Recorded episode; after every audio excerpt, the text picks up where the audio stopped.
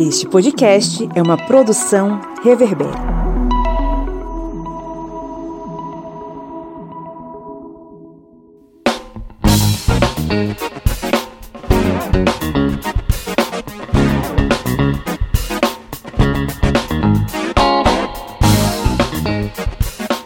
Olá, historiantes! Está entrando no ar mais um episódio do seu podcast sobre as ciências humanas. Esse podcast maroto que caminha com você lado a lado, rostinho colado nessa luta maravilhosa contra o fascismo em defesa da democracia, em nome do conhecimento contra o império da ignorância. Eu sou o Pablo Magalhães e estou aqui acompanhado dela que veio mais uma vez dar o tostão da sua voz a senhora Catiane Bispo. Olá, querido ouvintes, bom estar de volta aqui com vocês. Catiane Bispo, a mulher que é cautelosa ao beber, não é mesmo, Catiane? Ai, sim, gente. Eu, quando eu vejo que eu tô ficando alta, eu já paro. Eu não gosto.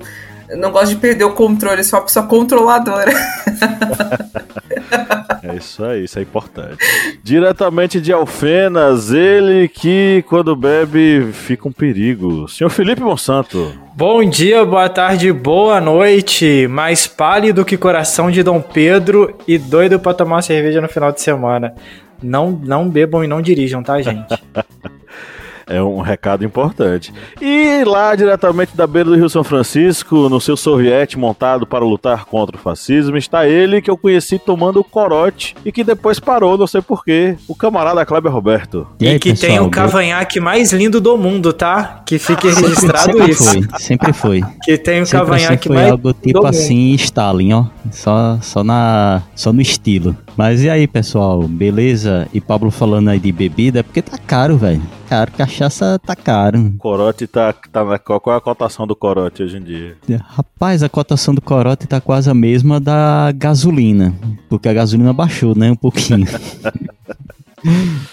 Ok, estamos aqui reunidos mais uma vez em clima de oração, com alegria nos olhos e sorriso na voz, para falar sobre mais um tema bastante fundamental para a sociedade contemporânea, em especial nós que estamos em período eleitoral, né? Vamos falar hoje sobre os desafios à democracia nas eleições desse ano, né? É, estamos aí à beira do processo eleitoral, na verdade, o período eleitoral já começou e estamos aí a pouco mais de 30 dias, salvo engano, das eleições. Eu acho que você que nos ouve já deve ter sentido que o clima não é dos melhores e a gente tem uma série de desafios a superar, principalmente o desafio que a gente achava que não existia mais, né? Mais o desafio do autoritarismo e do golpismo que paira sobre o Palácio do Planalto e entre os corredores ali das, da Câmara dos Deputados com aqueles que apoiam o atual despresidente da República. Bom, Antes da gente entrar no conteúdo, né, a gente ir para editorial, vamos para um giro de notícias bem gostoso aí para você ficar situado sobre o assunto, né, dona Catiane Bispo? Risco de atentado à democracia. As suspeitas que levaram Moraes a autorizar operação contra empresários. Incitação ao crime, golpe de Estado, formação de organização criminosa e riscos de atentado à democracia. Esses foram alguns dos possíveis crimes elencados pelo ministro do Supremo Tribunal Federal, STF, Alexandre de Moraes, na decisão que autorizou uma operação de busca e apreensão em endereços ligados a oito empresários na semana passada. A íntegra da decisão foi divulgada nesta segunda, 29 do 8. Democracia em risco? Entenda o Manifesto em Defesa da Democracia. Há cerca de um mês e meio, devido a uma série de questionamentos sobre segurança da urna eletrônica e do sistema eleitoral brasileiro, têm sido elaborados manifestos em defesa da democracia pela Universidade de São Paulo, a USP, e a Federação das Indústrias do Estado de São Paulo, Fiesp. Carta aos brasileiros reforça o dever de espantar espíritos insepultos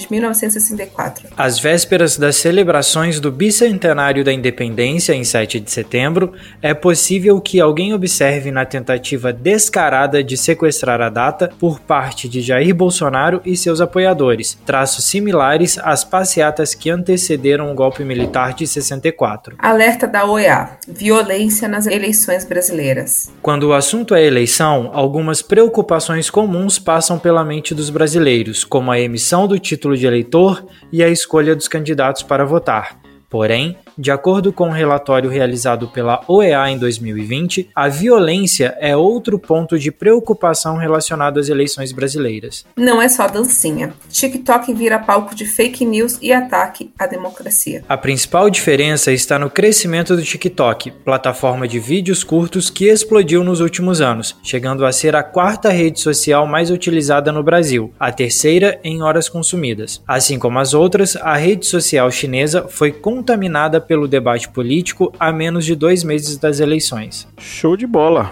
Então vamos agora para o nosso editorial.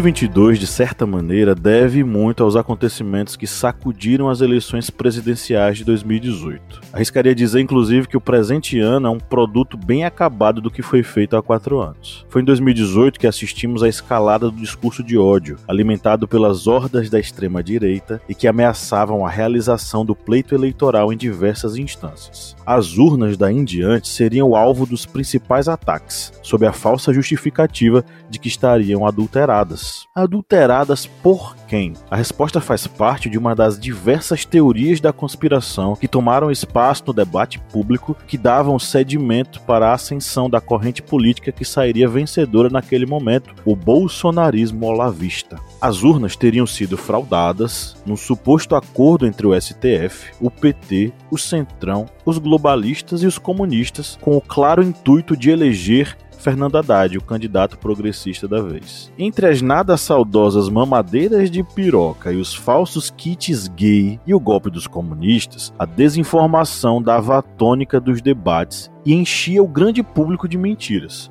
Sem medo de errar, estivemos diante de um estelionato eleitoral sem precedentes da história da jovem República Brasileira redemocratizada. Contudo, ainda assim, a democracia sobreviveu. Obviamente, não sem sentir o baque profundo dos anos posteriores. O indivíduo eleito na onda ultraconservadora olavista direitista que ocupa a cadeira presidencial até o presente momento, esticou as cordas da Constituição o quanto pôde, testando os limites das instituições democráticas. Aos trancos e barrancos, quatro anos se passaram e olha, parece que duraram uma eternidade. 2022 vai repetir 2018? Dificilmente. A fábrica de mentiras do bolsonarismo provocou o fortalecimento do seu arquirrival, a agência de checagem, ou as agências de checagem, no plural, presentes em diversos órgãos de imprensa do país. Dessa forma, a mentira não corre solta, ela é acompanhada rapidamente pelo desmentido. E isso foi um avanço fundamental para a nossa sociedade. Contudo, ainda assim, sinto informar a você, ouvinte, que não estamos livres da ameaça à democracia.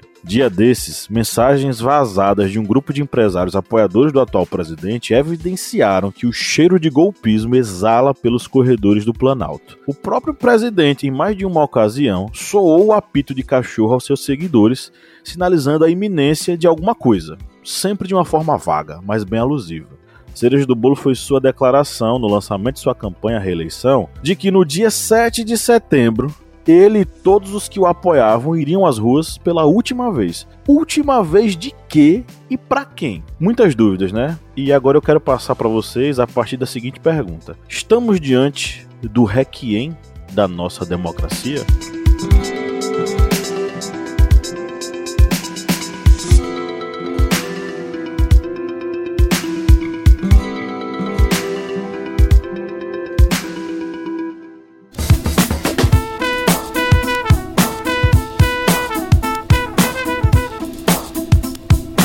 Bom, quem curte e acompanha o historiante pode nos ajudar a manter o projeto, não é mesmo, seu Kleber? Isso mesmo. Você pode ajudar o historiante de uma forma bem fácil. E faz como? Vai lá no nosso Apoia-se.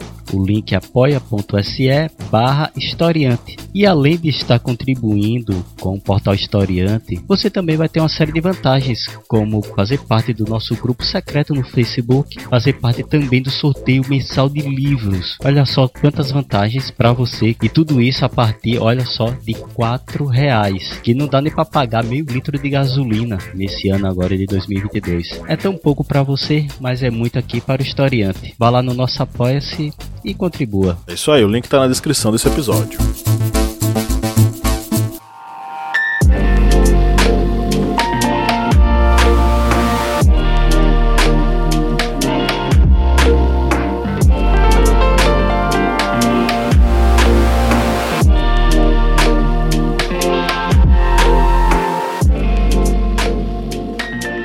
Eu acho que não. Eu acho que não. Acho que ainda vem mais. Como a gente até comentou, por exemplo, na nossa última minipédia, que os ouvintes aqui podem acompanhar no seu agregador de podcasts ou lá na Aurelo, a gente viu que a democracia é algo que vai se sustentar em vários pontos, em vários pilares. E dessa forma, um ataque contra a democracia não vai ser feito, digamos, de uma forma, digamos, em um único ponto.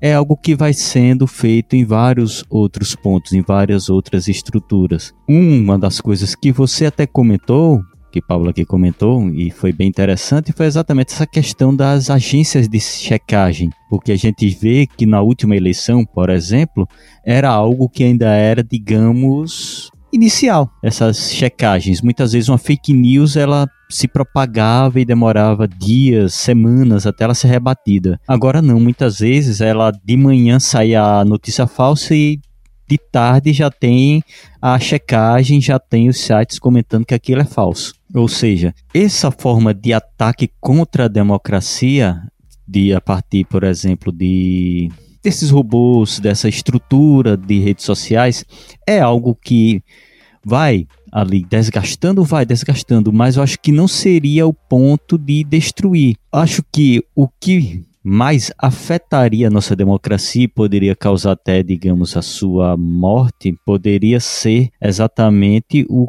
que vai ocorrer a partir dessa eleição agora, porque a gente sabe muito bem e percebemos nitidamente nos últimos não meses, mas anos que o nosso nossa política não está concentrada no comando absoluto apenas do presidente, mas ali do nosso Congresso. E a partir de um Congresso em que esteja muito voltado apenas para a bancada BBB, é, Bíblia, bala e boi, ou até mesmo excluindo esse BBB e surgindo uma bancada ultraconservadora de direita que até queira se sobressair sobre essa, aí sim a gente teria uma ameaça bem grande à nossa democracia, porque sabemos que leis, que medidas provisórias, tudo isso acaba saindo dali, daquele Congresso. Então a gente tem que prestar bastante atenção em quem vamos colocar lá, porque a partir do momento em que pessoas da extrema direita estejam lá visando apenas aquele ideário do conservadorismo extremo, massacrando as, minori as ditas minorias e outros grupos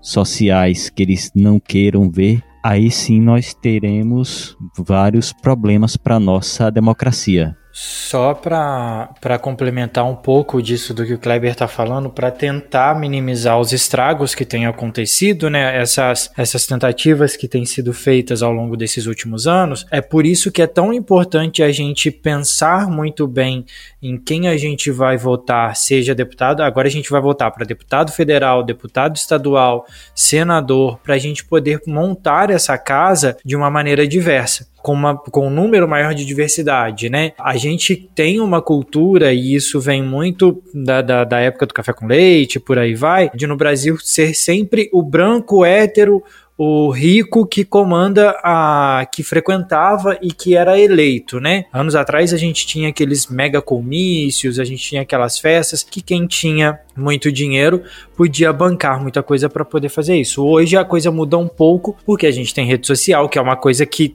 é utilizada para atingir a democracia, mas também para atacar a democracia, mas também é uma ferramenta muito importante para divulgar nomes que antes não teriam tanta, tanta possibilidade de crescer. Então é isso. Eu acho que é muito importante a gente parar para analisar, até no cálculo eleitoral que é feito, para a gente tentar ao máximo colocar pessoas mais diversas dentro do Congresso. Ah, embora a gente tenha elegido, a gente não, né? Embora o Bolsonaro tenha sido eleito em 2018, a gente ainda tem uma democracia é, em vigor, a gente ainda consegue respirar e reverter algumas medidas dele, graças à maior diversidade que existe na história do Congresso, que foi a eleição de 2018. 2018. E é importante que a gente continue dessa forma, né? Uma, um outro ponto que eu queria trazer também é que a gente tem percebido muito em alguns anúncios, seja na União Europeia, seja até aqui na América do Sul ou até nos Estados Unidos, os apoios ou as possibilidades de apoio que Bolsonaro teria para uma tentativa de golpe ou para tentar atacar ainda mais a democracia, que estão sendo deixados de lado. O Boric deu uma declaração essa semana, inclusive pedindo esclarecimentos a respeito de uma declaração dada pelo Bolsonaro na, na no debate. O Biden, o secretário dele, já, já se manifestaram contra Bolsonaro e a favor de medidas de retenção com, com o Brasil, caso o Bolsonaro seja eleito. Então, assim, isso tem, acho que tem enfraquecido muito ele, e isso ajuda um pouco na manutenção do que a gente tem, evitando um golpe. Eu acredito que o Bolsonaro já tenha tentado sim, é, ele já deixou claro algumas falas dele. É, que ele tem esse flash com o golpismo, né? Então ele, ele já tentou, e eu acredito que o ano passado foi uma das demonstrações mais massivas assim que a gente viu sobre como ele quer agir, né? Que é um, uma das táticas que ele usa, né? O Bolsonaro é, ele tem essa, esse perfil, né? Perfil de intimidação, né? Que é um perfil de utilizar o medo, né? Como já dizia o Maquiavel é, no livro Príncipe, né? Que é mais seguro ser temido do que amado, né?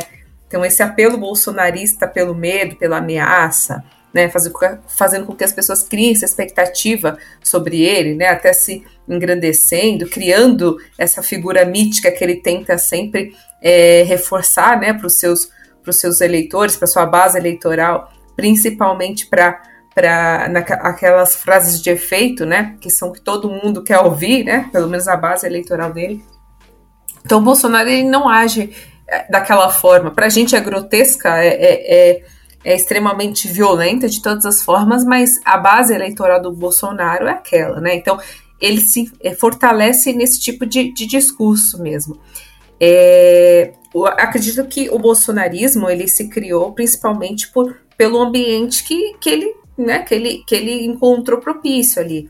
Porque a gente saiu de um ataque às instituições, né, a gente teve o, o golpe em 2016 da, da presidenta Dilma Rousseff em um, um processo extremamente violento é, que até hoje, né, é, a gente hoje distanciando, olhando aquela situação, vê o quanto foi, foi violento e quanto foi grotesco a, aquele uso das instituições brasileiras, né, para uma, uma república, para uma democracia.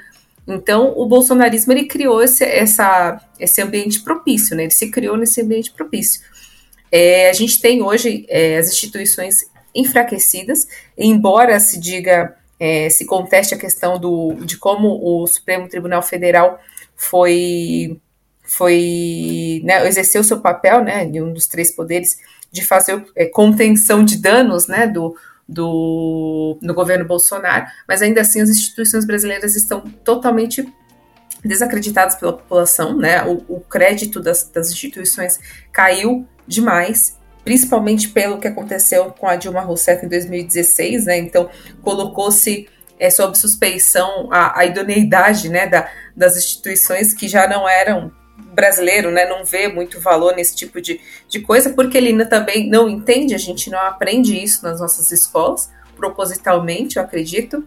Então, é, eu acredito que, que a nossa democracia é uma democracia é, muito patrimonialista, assim, a gente ainda está muito preso a, a quem manda, né? Foi uma fala do Kleber referente quem é que está por detrás, né? É, a gente tem que colocar suspeição sobre quem está por detrás de algum tipo de, de ação, e eu acredito que o bolsonarismo, né, o Bolsonaro não é uma figura forte a ponto de colocar nossa democracia é, em risco. Mas se fossem outras figuras, né, como foi com a Dilma Rousseff, que sofreu o impeachment, né, que, que mexeu com bancos, né, até com a base é, do agronegócio, eu acredito que sim, ele estaria, a gente estaria muito mais em, em um ambiente é, difícil, né? Mas o bolsonarismo, eu acredito que ele já, já conseguiu fazer o estrago necessário à nossa democracia né, e tirar do bueiro muitas, muitas viúvas da ditadura, do autoritarismo, que, que encontrou nele né, a sua válvula de escape e a vergonha na cara de, de dizer todos os absurdos que pensam. Mas eu acredito que a nossa democracia, embora ainda, né, do, do no cerne da palavra, né, no, na, na, na, questão de, do que diz a representatividade do povo mesmo, né, de, de ter representatividade, eu acredito que ela não esteja em risco. A gente está é, em risco a democracia, entre outras vertentes, né, é, poucas mulheres, é, os partidos estão criando é, formas de, de, de, burlar alguns, algumas é, cotas, né, da, dos 30% das mulheres nos, no, no, nas candidaturas, poucas mulheres negras, embora tenha crescido, pouco, pouco, vamos dizer de novo, né, usando a frase do, do Kleber, entre várias aspas, minorias sendo representadas. Então, se a gente falar de democracia como poder da maioria é, e representatividade, eu acho que esse é o risco. Agora, o bolsonarismo flerta, flerta com o golpismo sempre, mas não acredito que a gente esteja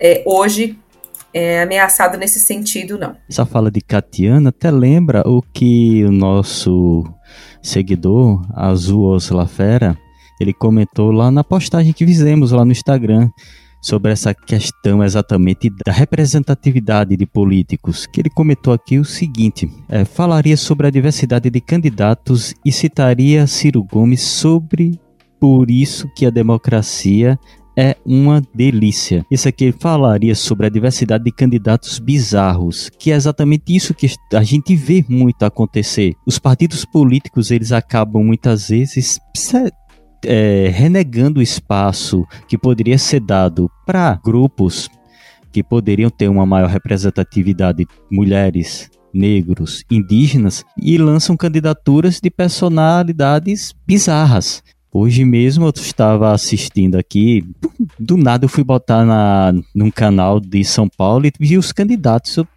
meu Deus do céu. Kid Bengala, é, Coringa Reaça. Kid Bengala, que não sabe, é um ator pornô. Ator pornô mesmo. Ator ah, pornô? Ator pornô. É, Coringa Reaça era um personagem que ficava vestido de Coringa nas manifestações de Bolsonaro. São candidatos. Essas vagas logicamente não vai ter muitos votos essas ditas pessoas aí. E mas por que não incentivar, não colocar pessoas que poderiam ter um pensamento, uma representatividade maior? Exatamente isso que eu queria comentar aqui. A gente vê exatamente isso. Falta de pessoas sérias, mas os partidos acabam indo para esses candidatos bizarros sobre essa questão de Ciro Gomes, acho que ele pega exatamente as falas do candidato que não foram muito felizes durante essa semana em que estamos gravando. O que eu ia comentar em relação a essa questão é, é o seguinte: em relação ao que Catiane falou sobre a, se o bolsonarismo seria capaz ou não de dar um golpe, ou se ele seria capaz ou não de dar um passo a mais, né? Eu acredito que o bolsonarismo ele é feito, ele é forjado por pessoas sem caráter algum. Pessoas, inclusive, que não estão nem aí para os escrúpulos, são pessoas sem escrúpulos. Se eles têm ou não coragem de ir adiante, eu não saberia dizer. Mas eu tendo a lembrar que nós fazemos parte de uma, de uma república com tradição golpista. A nossa tradição não é democrática. Nós não temos tradição democrática. No Brasil, nós forjamos a nossa república numa tradição golpista de é, um século ou mais de duração. Na verdade, desde o século XIX nós nos baseamos em golpes. Uh, ainda no período da monarquia, nós tivemos o golpe da maioridade de Pedro II. Uh, na, na transição para. E a gente ainda teve Pedro I fechando Congresso, fechando, fechando a Assembleia Legislativa, derrubando uma constituinte, impondo a sua própria constituinte. E na transição lá da... um poder moderador, né? Isso. Na transição para a República, nós tivemos um golpe de Estado urdido por membros da por militares e civis derrubando o monarca, né, instituindo uma república que não tinha qualquer apoio popular. E com isso, é, quem for monarquista que estiver nos ouvindo, não acho que eu estou concordando que a gente tinha que ser monarquia, não, tá? Para mim, monarquia é um sistema falido. E aí, ao longo da República, nós tivemos diversos golpes. Deodoro da Fonseca deu o primeiro golpe instituindo a ditadura, que a gente conhece como República das Espadas. Em 30, nós tivemos um outro golpe, que foi o golpe da Revolução de 30, com Getúlio chegando ao poder. Em 37, o golpe do Estado Novo. Em 64, o golpe que durou 21 anos, né? O golpe da ditadura civil-militar que durou 21 anos. Então, a nossa tradição não é democrática. Nós não vivemos num país com tradição democrática. Nós vivemos num país com tradição autoritária e golpista. Nós tivemos três ditaduras no século XX. Então, essa tradição, ela precisa ser levada em consideração porque é um risco que nós corremos. Nós, nós temos no cerne da nossa constituição cultural a ideia do golpismo. Nós, nós somos um país de tradição golpista. É tanto que a gente teve lá dois comentários é, de dois é, ouvintes nossos aí, o arroba Rico Moraes 67 e o arroba Kleber Sobral S. Ambos questionando o voto. O Rico Moraes diz: por que somos obrigados a votar? E o Kleber Sobral fala: começaria por dizer que o voto não é democrático. Gente, quando a gente questiona o voto, e aí você pode ter diversas, diversas motivações. Eu sei que nós temos colegas comunistas, por exemplo, que dizem que uh, o voto ele é uma ilusão de escolha na qual o sistema burguês ele já tem é, já tem as cartas dadas postas sempre o cara que vai ser eleito vai se curvar ao sistema e a burguesia vai se manter no poder e eu concordo com isso mas dentro de um regime não ideal, que é o que a gente tem entre em que diversas pessoas com várias matrizes culturais, identitárias e políticas se posicionam, a democracia é o melhor sistema possível. Ou a gente faz com que essa democracia exista e a gente possa debater com os nossos diferentes, ou o autoritarismo vai fazer com que a gente não tenha essa possibilidade. Então, nessa realidade, gente, eu preciso falar, o voto ele é necessário e ele é sim democrático. Ele representa uma vitória pra gente. Poxa, vamos contar aí quanto, quantas pessoas não tiveram que perder o sangue para que, por exemplo, a, o voto ele passasse a ser um direito universal. E aí eu tô falando desde o processo da Revolução Francesa, pô. O que foi a Revolução Francesa se não uma tentativa de busca por representatividade? Que seja pela burguesia inicialmente. Beleza, a burguesia tomou a vez. A burguesia foi revolucionária e tomou as rédeas do Estado francês quando apenas a nobreza e aquela mais atrasada é que mantinha o domínio sobre suas mãos. A burguesia foi lá e lutou. Como também nós tivemos durante muito tempo a luta dos democratas no século XIX pela transformação do voto em direito, ampliando a possibilidade de pessoas participarem. Então, sim, o voto é uma conquista universal. Eu acho que questionar o voto nessa altura é dar mais lenha na fogueira, para botar mais lenha na fogueira para, por exemplo, esses, esses, esses, esse movimento bolsonarista olavista que quer dar um golpe. É tanto que as instituições tiveram que se manifestar, né? A USP divulgou no dia 26 de julho a carta às brasileiras e aos brasileiros em defesa do Estado Democrático de Direito. Eu assinei, não sei se os colegas assinaram, eu acho que já passou de um milhão de assinaturas já. A carta tem como motivador os questionamentos constantes em relação ao processo eleitoral despejados pelo atual presidente e seus seguidores. Então, essa carta, inclusive, ela é uma espécie de continuidade daquela carta que foi escrita em 1977 o manifesto, a Carta aos Brasileiros de 77, uma manifesto, um manifesto contra a ditadura militar em nosso país. Né? Então, é uma, uma tentativa de demonstrar que as instituições elas estão acordadas, elas estão é, dispostas a lutar e elas estão obviamente, é, com uma consciência histórica bem viva. O, a ditadura de 64, ela foi uma das mais repressivas que nós tivemos, uma das mais duradouras que nós tivemos, que deixou marcas em toda a sociedade. Uma dessas marcas é um traço autoritário da, da cultura brasileira até hoje. Nós temos um traço autoritário que permaneceu muito por causa da ditadura de 64. E aí eu devolvo para vocês justamente nesse sentido, né? O quanto vocês acreditam que nossas instituições estão preparadas para responder a esses ataques autoritários?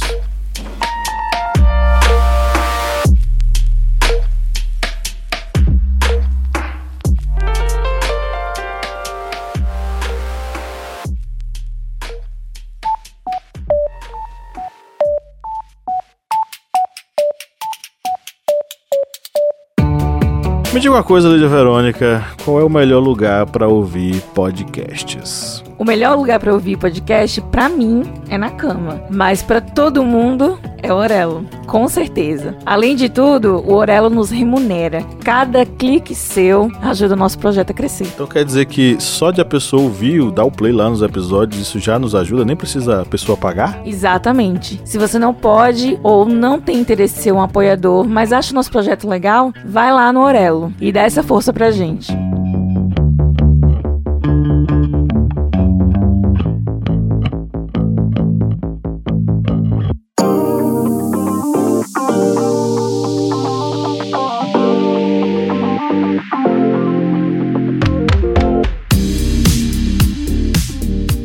Pegando o fio de meada do que você falou, Pablo, referente à questão do né, golpe de, de 64, né, e o golpe de 2016, que muitos cientistas políticos chamam de golpe branco, né, que é, que é a junção, né, tramas e conspirações dentro do próprio governo, do poder do Estado, para operar uma troca de liderança, sem uso da violência, violência física, no caso. Então, o, o que aconteceu com a Dilma Rousseff é um golpe, mas chamado de golpe branco, que eu chamo, né, com o uso das instituições do Estado, né, a, o aparelhamento do Estado para poder retirar um, um, representante eleito democraticamente do poder. É, eu acho interessante é, é, essa fala, né, referente à questão do, do, de quem está no poder e até dessa pauta de voto, voto censitário voltar, é, porque eu ouvi isso de bolsonaristas, né, bolsonaristas que estão no meu círculo, principalmente no trabalho, falando referente que to, nem todo mundo teria que votar porque não é capaz de votar. Então, assim, é, esse, esse tipo de, de discurso lembra muito a questão do que, né? Voto censitário é você escolhe uma elite que vai optar por todos e adivinha os interesses de quem que vai ficar em voga, né? Ou seja, você acaba institucionalizando novamente o que? A segregação, né? A, a desigualdade. Então, é, é, é eles tentam de todas as formas, né? Eu, eu, eu não acho que o, os bolsonaristas, não essa extrema-direita, não tenha coragem de dar um golpe. O que eu acho é que eles não têm hoje uma articulação em força para isso. Mas o descaramento e a vontade, eu não tenho dúvida nenhuma. Né? É, eu, eu, até brinco, né? Eu fico falando com os meus colegas que a gente, se a gente tivesse é, um terço né, da autoestima e da coragem de que alguns bolsonaristas têm falar as asneiras dele, eu acho que o Brasil seria hoje bem melhor, assim, sabe? A gente não aceitaria calado tantas coisas que veio acontecendo, né, acontece veio acontecendo durante toda a nossa história. É, eu até vou pegar a fala aqui da Elaine Maria Pires, que ela falou que o maior desafio é a imposição, né, que sempre houve no Brasil e da classe abastada. Então, essa classe abastada, ela quer continuar com seus direitos, né, com suas regalias ali. Então, são elas que estão ali o tempo inteiro participando de campanhas, né, até usando agora é, muitos artistas, né, da, do meio da cultura que, que estão ali levantando bandeiras de, de pessoas extremamente nocivas à, à classe popular, né, ao trabalhador. Então, assim, você acha que essas pessoas têm comprometimento? Não, elas querem é, que o seu, os seus direitos, né, as suas regalias sejam mantidas. Então, eu, eu acredito que, que essa, esse letramento mesmo, eu não sei, é, da classe, sim, da classe, classe trabalhadora, de reconhecer que é trabalhador, sabe?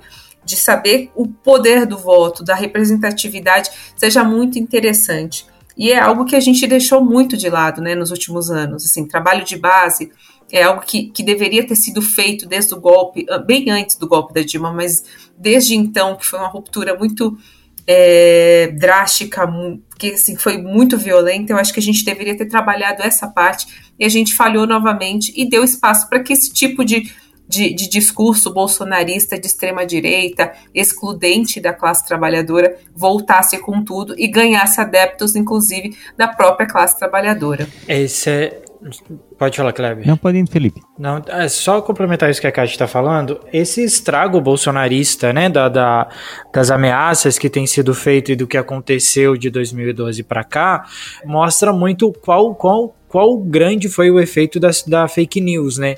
Embora hoje a gente ainda tenha, igual o Kleber falou no começo, a, confer, a conferência dos fatos para informar se, se se aquilo é fato ou não, se aquilo é verdade ou não, um grande estrago já foi feito de 2016, 2015 para cá. Eu acho que a extrema direita ela foi tão, tão inteligente em usar as redes sociais, isso elas pega, eles pegaram de fora, né? A gente viu, viu a questão do Brexit na, na, na na Inglaterra, a gente viu a eleição do Trump, como eles trouxeram isso para o Brasil, como isso disseminou. Tem uma fala do Harari em um TED Talks que ele, que ele apresenta, que ele, que ele comenta ou como as, como as democracias morrem, né?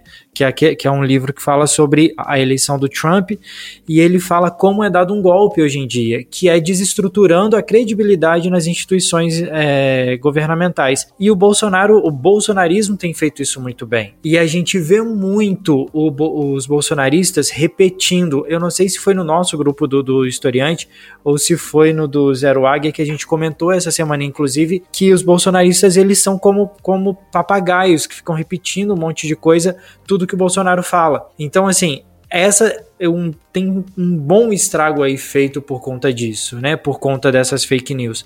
E agora é essas fake news desestruturaram bastante a credibilidade que a gente tem. Urna eletrônica, STF, na eleição democrática dos deputados, dos governadores, do presidente. Então, assim, a gente já tem um estrago muito grande.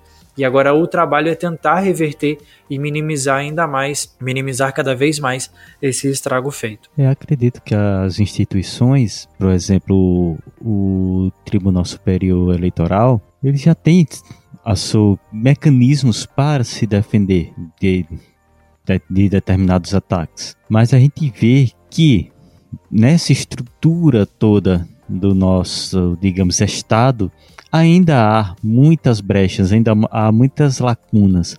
E, há, e é dentro dessas lacunas em que os movimentos antidemocráticos eles acabam se perpetuando. Por exemplo, a gente vai sempre lembrar a questão das propagações de fake news, né?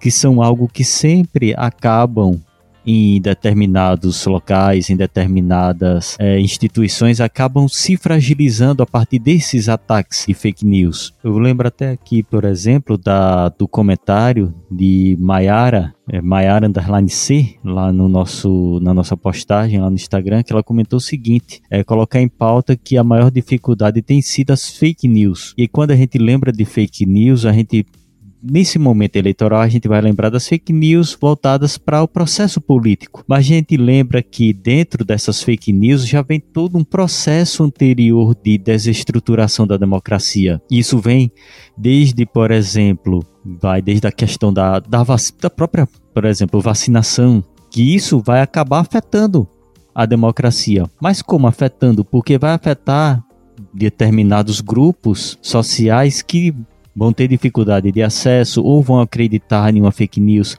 E esses grupos acabam muitas vezes saindo do processo ali, por exemplo, eleitoral ou do processo até mesmo social por estarem literalmente morrendo, acreditando em fake news. Essas mesmas fake news que acabam fragilizando instituições, como por exemplo as universidades que é o que a gente mais vê aí, é comentário de universidade que o povo, é, como é que é, corre pelado, tem maconhal todo dia. É, a gente mesmo aqui estava na universidade e a gente não recebeu a nossa bolsa maconha, por exemplo, como é que é auxílio maconha.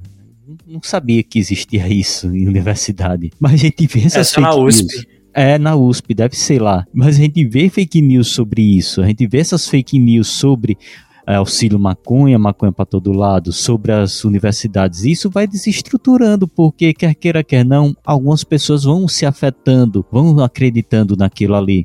E muitas outras.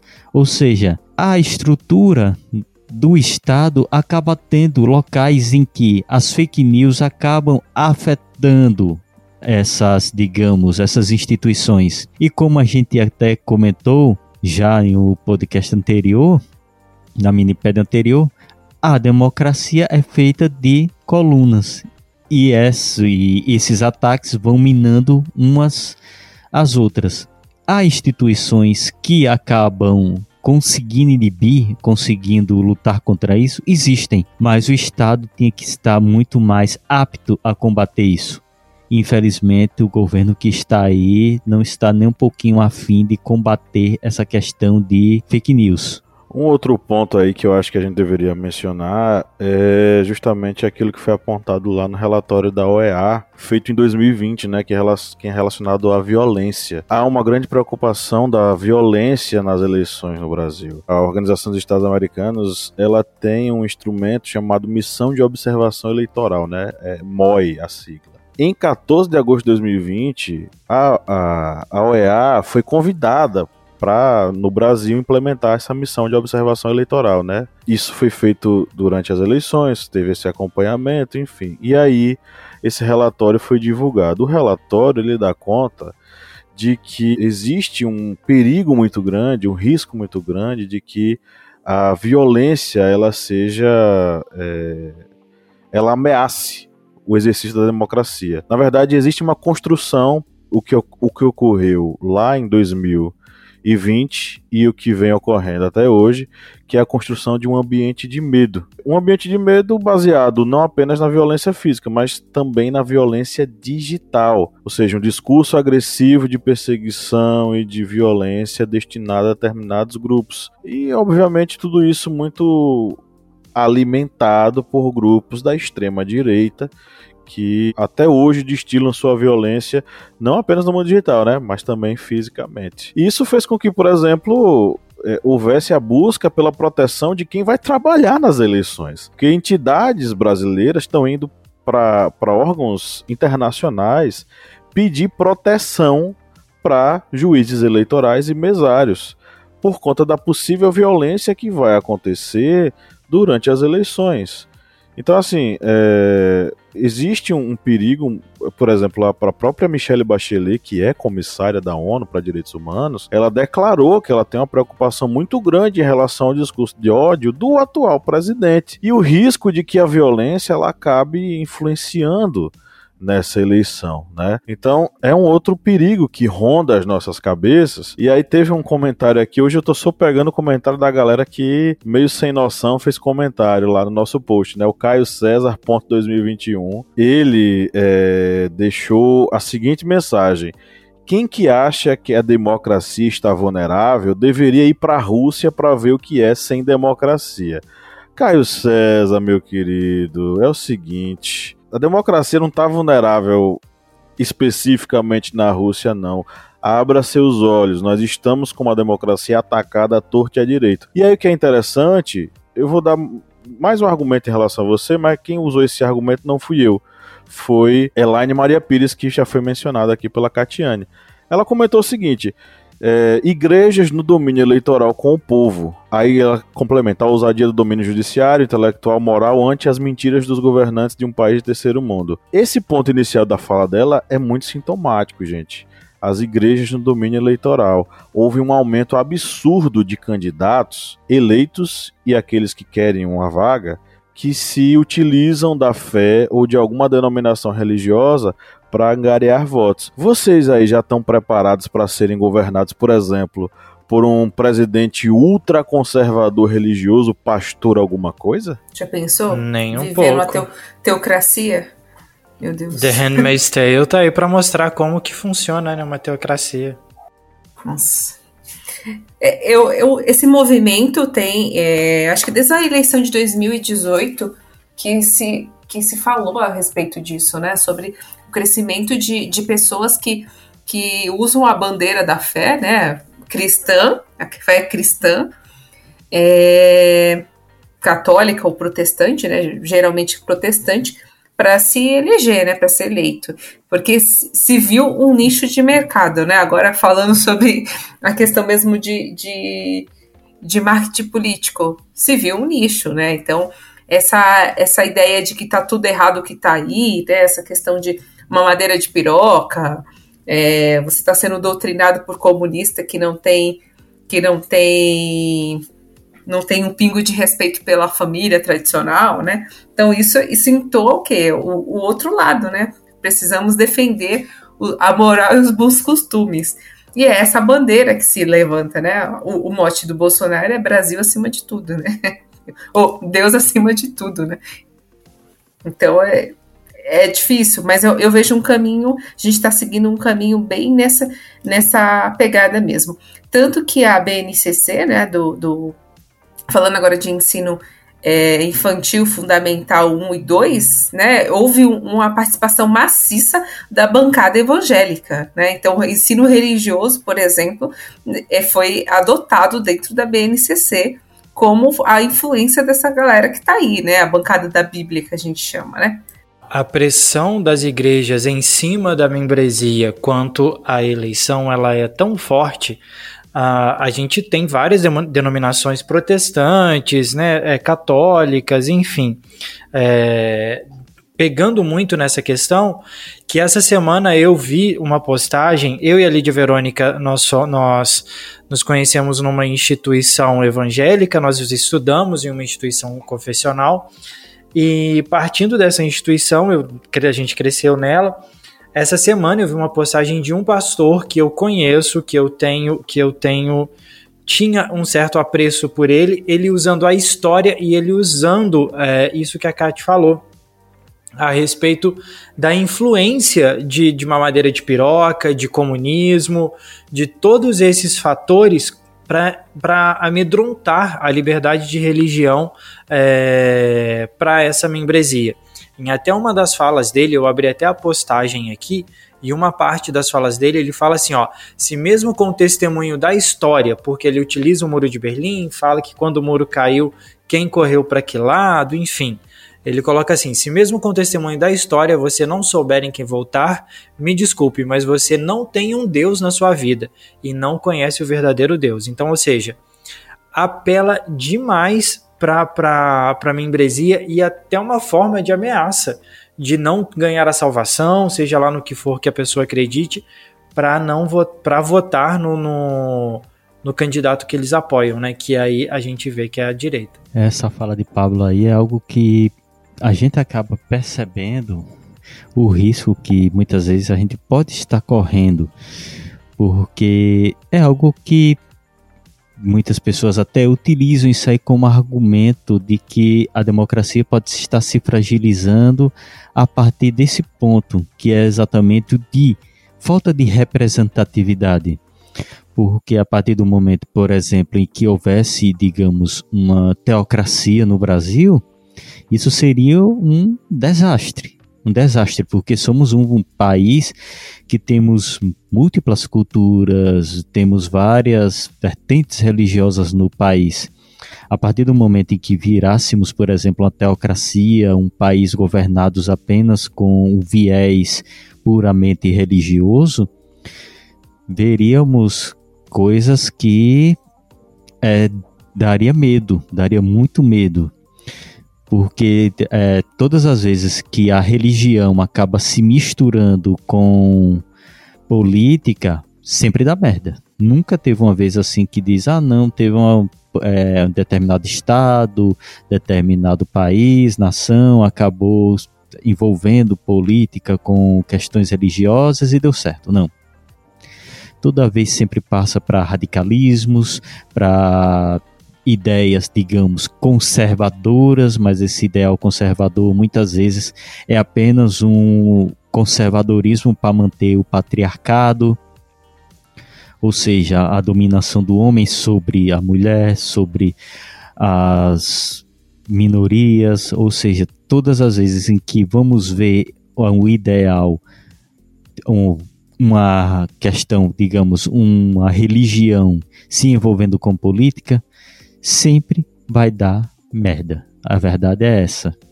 Não tem para onde correr, porque o Estado ele deve ser o que? Laico. E a partir desse a partir daí deve estar aberto para qualquer vertente religiosa, seja cristão, cristão católico, protestante, é, povos de terreiro, é, muçulmanos, judeus, budistas, shintoístas, ou seja, deve estar aberto a todos. A partir do momento em que se fecha para agraciar apenas um, a gente vê que isso sempre vai dar em grandes problemas.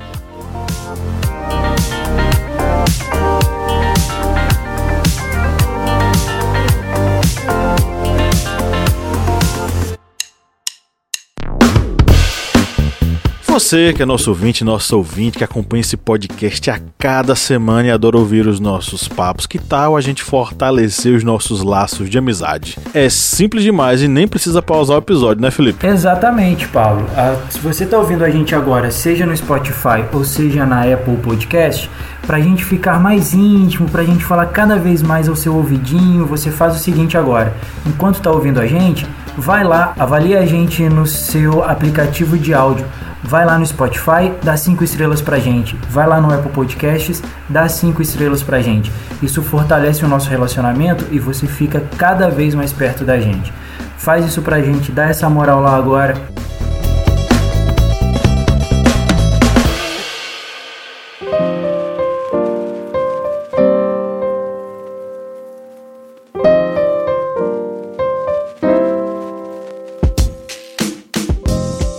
Então é, queria agradecer a todos que mandaram suas mensagens pra gente. Você que está nos ouvindo, quer, quer participar, quer ter sua fala lida aqui pela gente, é só você participar das nossas postagens lá no arroba historiante no Facebook, no Twitter ou no Instagram e deixar seu comentário na postagem que a gente faz de chamada né, para o debate.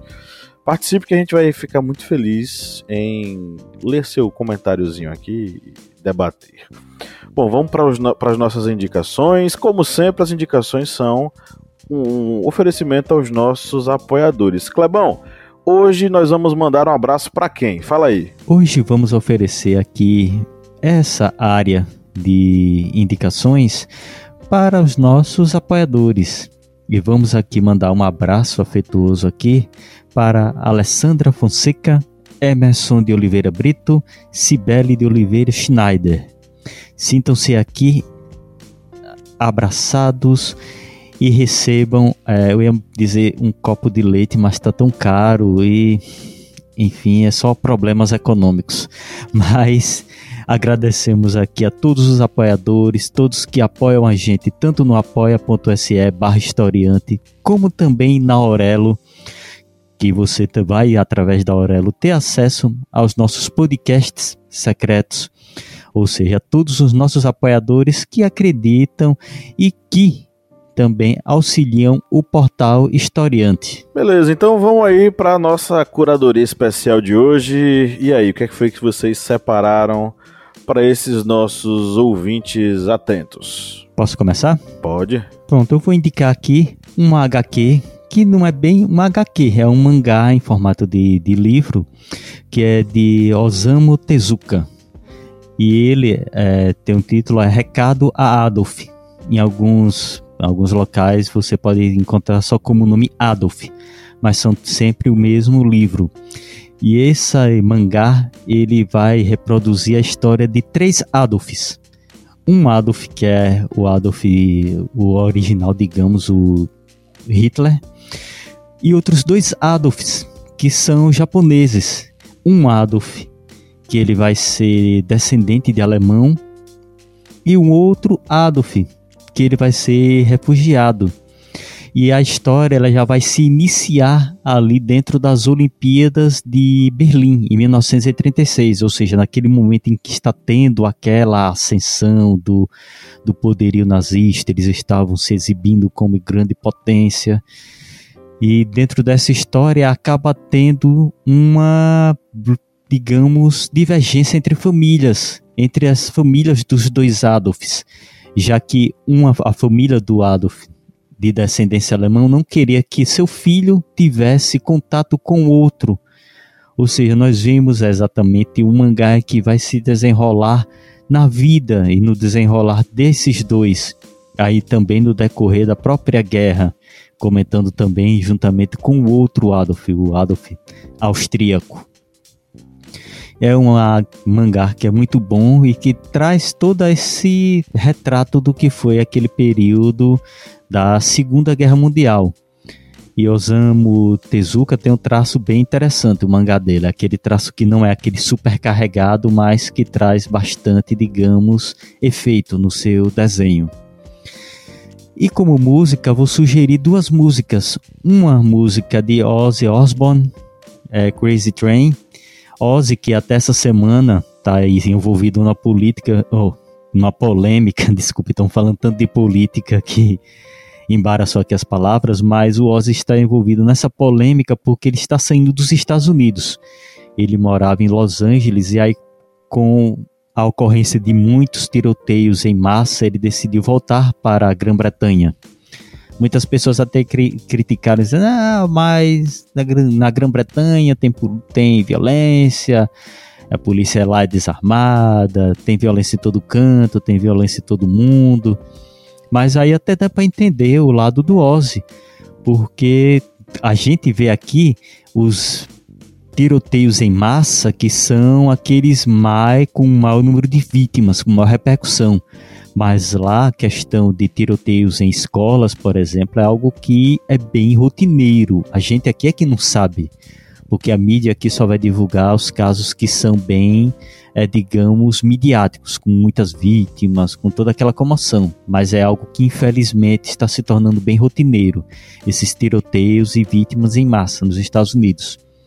E aí do Ozzy estou mandando essa música, Crazy Train, e vou mandar outra música aqui também de de um cantor que infelizmente já não está mais aqui nesse plano terrestre, que é o Dio.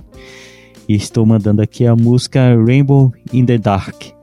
Estamos estão aí minhas duas músicas para vocês curtirem um bom e velho heavy metal. Uh, Kleber, que enredo, hein?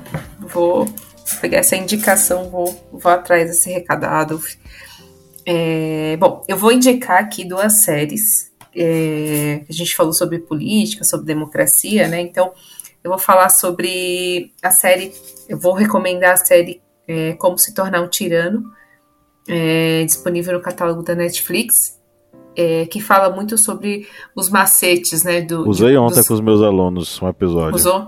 Maravilhoso. Esse episódio, esse, essa série, ela é muito interessante. Fala muito sobre o modus operandi desses dos tiranos, né?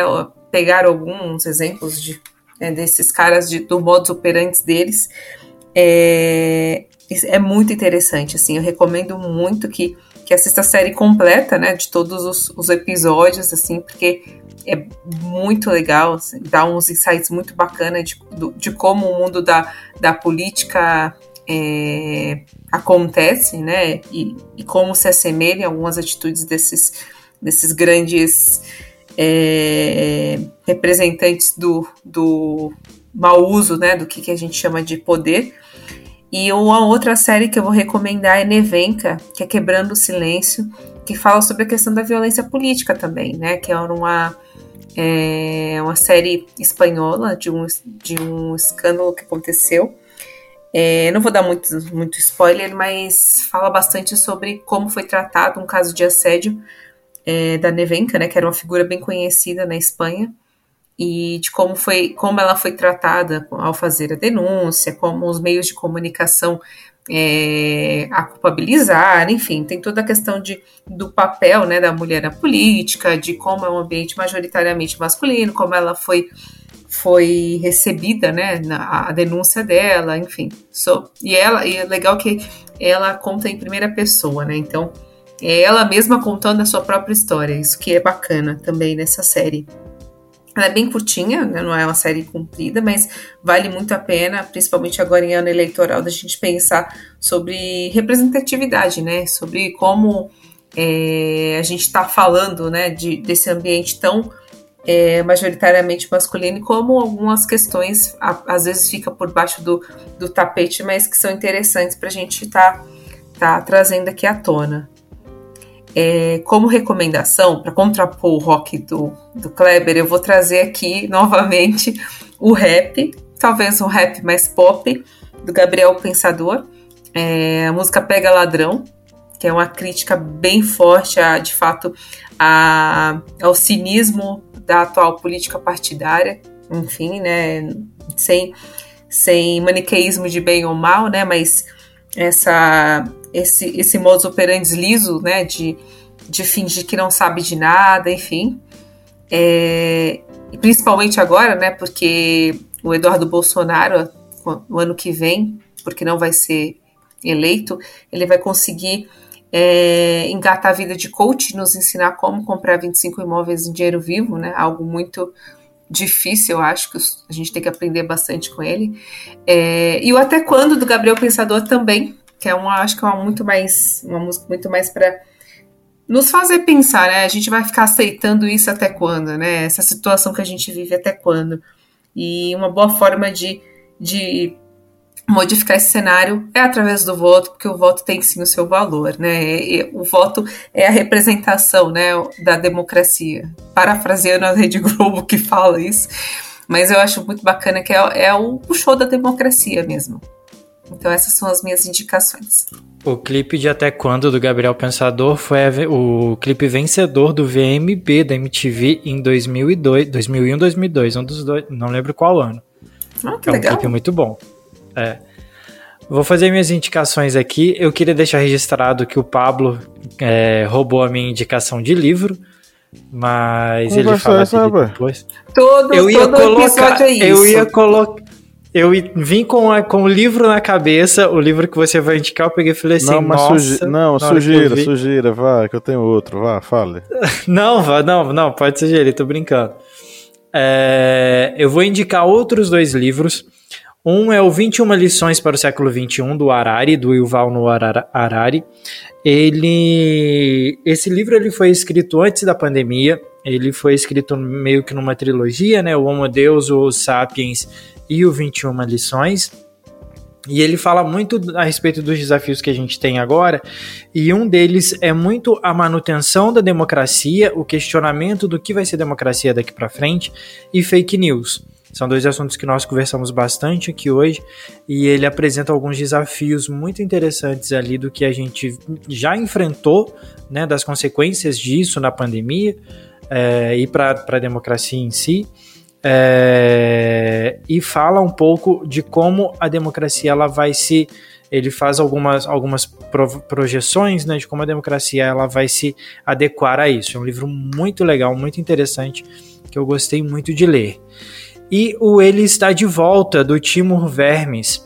Ele conta a história, é, um, é uma história bem, bem.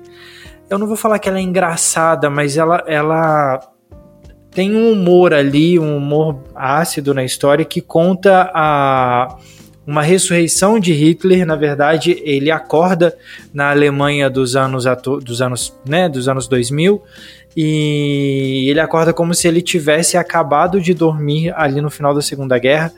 E ele começa a contar a história dele para as pessoas, tudo ele andando caracterizado, né, com a roupa militar que ele usava, tudo ele se torna uma pessoa engraçada, mas ele também se assusta com a sociedade atual e ele começa a tentar trazer de volta o partido nazista alemão. Ah, vale muito a pena a leitura do livro. Existe o filme, ele estava na Netflix, mas estava para sair. Eu não sei se ele ainda continua, mas vale a pena é, pesquisar aí para poder dar uma lida ou assistir o filme. De música, a gente está gravando o episódio hoje em 1 de setembro, então vale muito a música do Green Day, que tem uma piadinha aí, né? Wake Me Up When September Rain.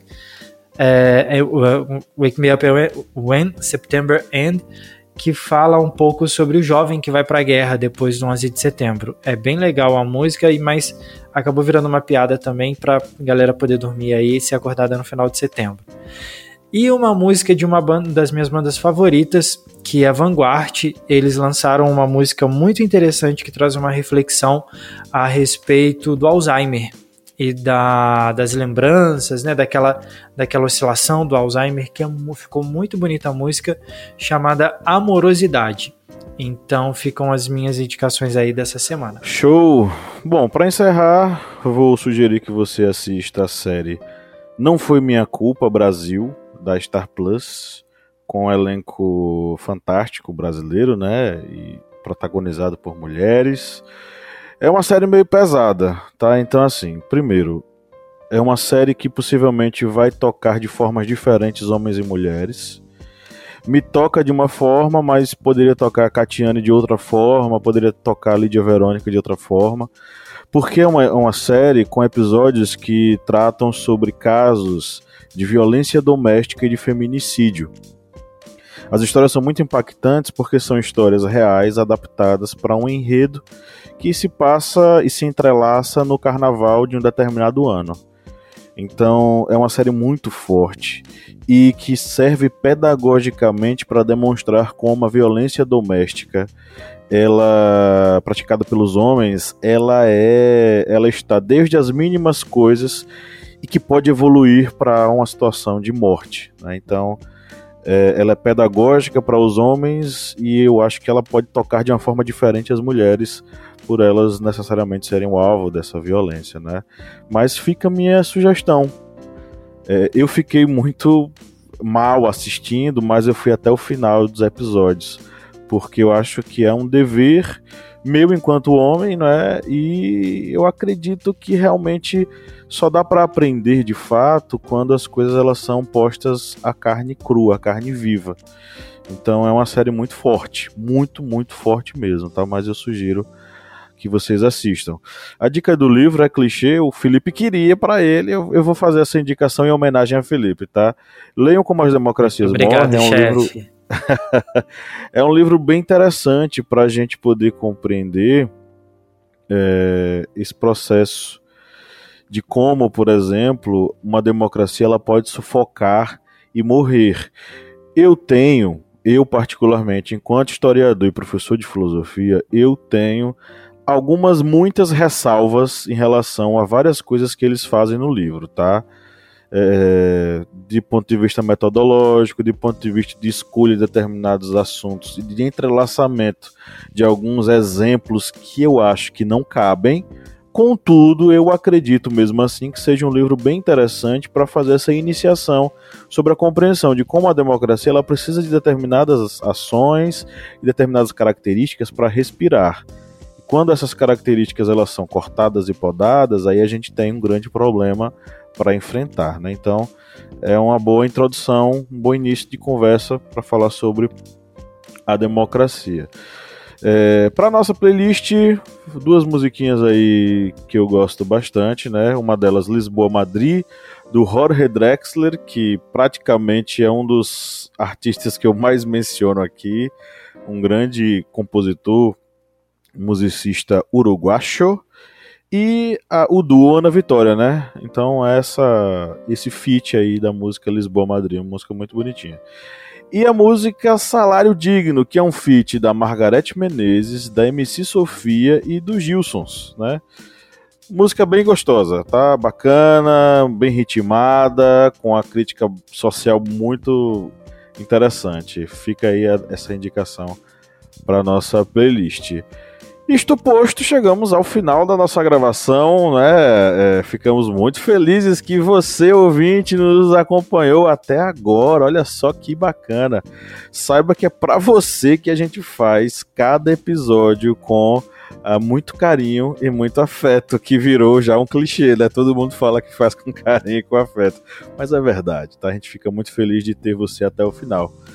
E, né, no 3 vamos dar nosso tchau coletivo, tá? Um, dois, três. Abram seus microfones todos, que eu não vou cair nessa mais. Inclusive o senhor Kleber Roberto, que boicota o tchau coletivo. No 3 vamos dar nosso tchau coletivo. Um, dois, três. Tchau! Tchau! Agora ele participou. Sempre Kleber faz isso. Gente, Catiane me, Catiane me gongando no chat, acabei de ver.